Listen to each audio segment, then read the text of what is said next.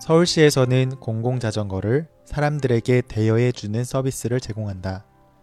이러한 서울시의 공공자전거 이름은 바로 따릉이이다.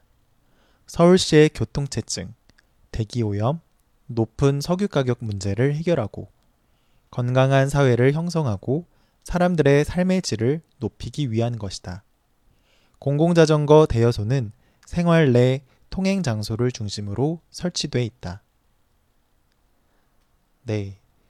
서울시에서 공공자전거를 대여해주는 따릉이에 대한 이야기였습니다. 따르릉 따르릉 비켜나세요. 자전거가 나갑니다. 따르르르릉. 네. 자전거라는 한국의 동요 중 한 소절이었습니다. 여러분은 평소에 자전거를 많이 타고 다니시나요? 자주는 아니더라도 자전거를 타본 경험이 한 번씩은 있으셨을 것 같아요. 자전거를 타고 다닐 때 앞에 사람이 있거나 주의를 줘야 할 경우에는 혹시 어떻게 하시나요? 여기 사람 지나갑니다. 잠시만 지나가겠습니다. 라면서 말을 하시나요? 물론 그럴 수도 있지만 보통은 자전거에 있는 알림 벨 소리를 울리고는 하죠. 따르릉 따르릉 하면서 말이죠. 따르릉. 네. 이렇게 사물의 소리를 흉내내는 말을 의성어, 의성어라고 하는데요. 이 의성어는 언어마다 다 제각각 다르게 사용하고 있어요. 그래서 한국에서는 자전거 벨소리가 따르릉이라고 하지만 다른 나라에서는 띵띵 라고 하기도 하고 링링 라고 말하기도 하죠.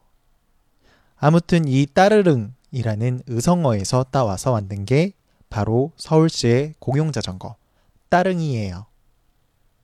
따릉이는 공공자전거로서 서울 시내에서 쉽게 빌리고 탈 수 있고 굉장히 저렴해서 많은 서울 시민들이 이용하고 있어요. 서울 시민의 4명 중 1명은 따릉이를 이용해 봤다고 하니 정말 많은 사람들이 따릉이를 타봤다는 걸 알 수 있겠죠. 평일엔 교통수단의 목적으로 타고 다니지만 주말에는 운동이나 레저용으로 꾸준하게 이용되고 있는 이 따릉이는 서울에서만 운영되고 있어요. 다른 도시에는 각각의 다른 이름으로 각 지역 자치단체에서 운영을 하고 있어요.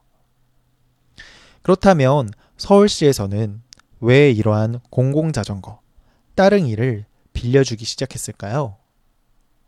서울에는 굉장히 많은 사람들이 모여 살고 있어요. 이렇게 많은 사람들이 서울에 살다 보니까 도로에는 차가 너무 많아서 막히는 경우가 많아졌고요. 그뿐만 아니라 차가 많아지다 보니 이산화탄소 등의 영향으로 공기도 오염되기 시작했고 차를 이용하는 사람들이 많아지다 보니까 차에 들어가는 기름의 가격, 즉 석유의 가격도 비싸지게 되었어요. 이러한 여러 가지 문제들이 점점 심해지고 있었는데 서울시에서는 친환경적으로 이러한 문제를 해결하기 위해서 공공자전거인 따릉이를 만들어낸 거예요. 물론 자전거를 많은 사람들이 탈 수 있도록 격려해서 보다 건강한 사회를 형성하고 사람들의 삶의 질을 높이기 위한 목적도 있어요. 이러한 따릉이를 빌리기 위해서는 대여소를 이용해야 하는데요. 이 대여소는 지하철 출입구, 버스 정류장과 같은 생활 속에서 지나다니면서 쉽게 접할 수 있는 곳에 곳곳에 자리하고 있어요. 대여소에 가면 거치대 위에 자전거가 놓여 있는 모습을 볼 수 있어요. 이때 QR코드를 스캔하는 방식 또는 비밀번호를 입력하는 방식을 이용해서 자전거를 빌릴 수 있지요. 그리고 그 후에 자전거를 반납할 때에도 대여소에 가서 반납을 해야 돼요.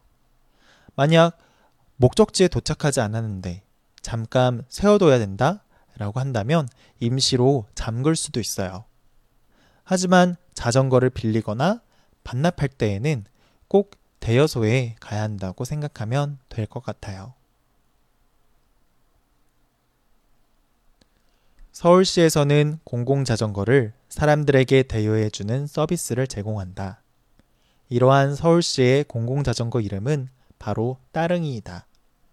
서울시의 교통체증, 대기오염, 높은 석유 가격 문제를 해결하고 건강한 사회를 형성하고 사람들의 삶의 질을 높이기 위한 것이다. 공공자전거 대여소는 생활 내 통행 장소를 중심으로 설치돼 있다. 최근 사람들이 많이 다니는 지하철이나 버스를 이용하기보다는 거리두기가 가능한 따릉이를 이용하는 사람들이 정말 많아졌다고 해요. 비대면 생활교통수단으로서 따릉이의 인기가 계속 높아지자 서울시에서는 지속적으로 대여소를 추가로 증설하고 따릉이도 계속 추가 도입하고 있다고 해요. 몇 년 전만 하더라도 서울에서 자전거를 타고 다니는 사람은 많지 않았었는데 서울의 풍경이 계속 바뀌고 있는 것 같아요.